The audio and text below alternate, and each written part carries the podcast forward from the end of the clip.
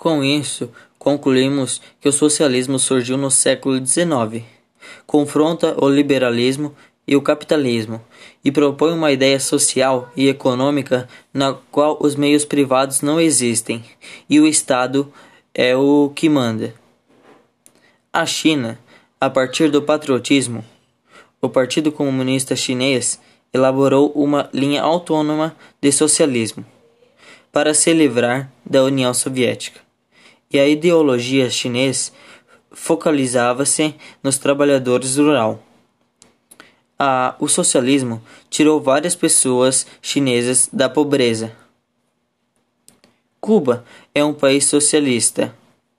O socialismo chegou para renovar Cuba, mas eles caíram em uma grande crise. Poucos países tinham contato com Cuba. Barack Obama estabeleceu uma conexão com Cuba, mas quando Barack Obama saiu do, do mandato, ficaram sem apoio Cuba. Mas Cuba ainda é um dos países mais socialistas.